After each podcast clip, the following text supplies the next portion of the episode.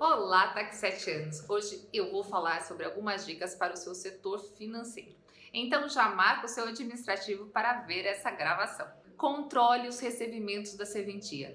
Com as inúmeras possibilidades de pagamentos dos clientes através de depósitos, cheque, cartão, dinheiro, fica difícil controlar os recebimentos. Por isso, é preciso um bom mecanismo de controle, seja ele em formato de planilha ou software. Segundo, faça um planejamento financeiro por escrito. Só com uma análise formal dos números é possível investir sem prejudicar a serventia e estabelecer metas para redução de gastos. Terceiro, verifique mensalmente e anualmente a variação desses gastos. Analise se houve redução ou aumento em relação ao período anterior. Ações preventivas são sempre melhores que as corretivas. Quarto, use o DRE, ou demonstrativo do resultado do exercício, para controlar melhor essa variação de valores e o seu impacto horizontal e vertical na receita do cartório. Quinto, faça uma reserva financeira, seja para aguentar o tranco em épocas de crise, ou para demitir ou contratar, ou ainda eventuais gastos trabalhistas ou tributários. Sexto, aplique os conceitos do regime de competência. Esse controle de entradas e saídas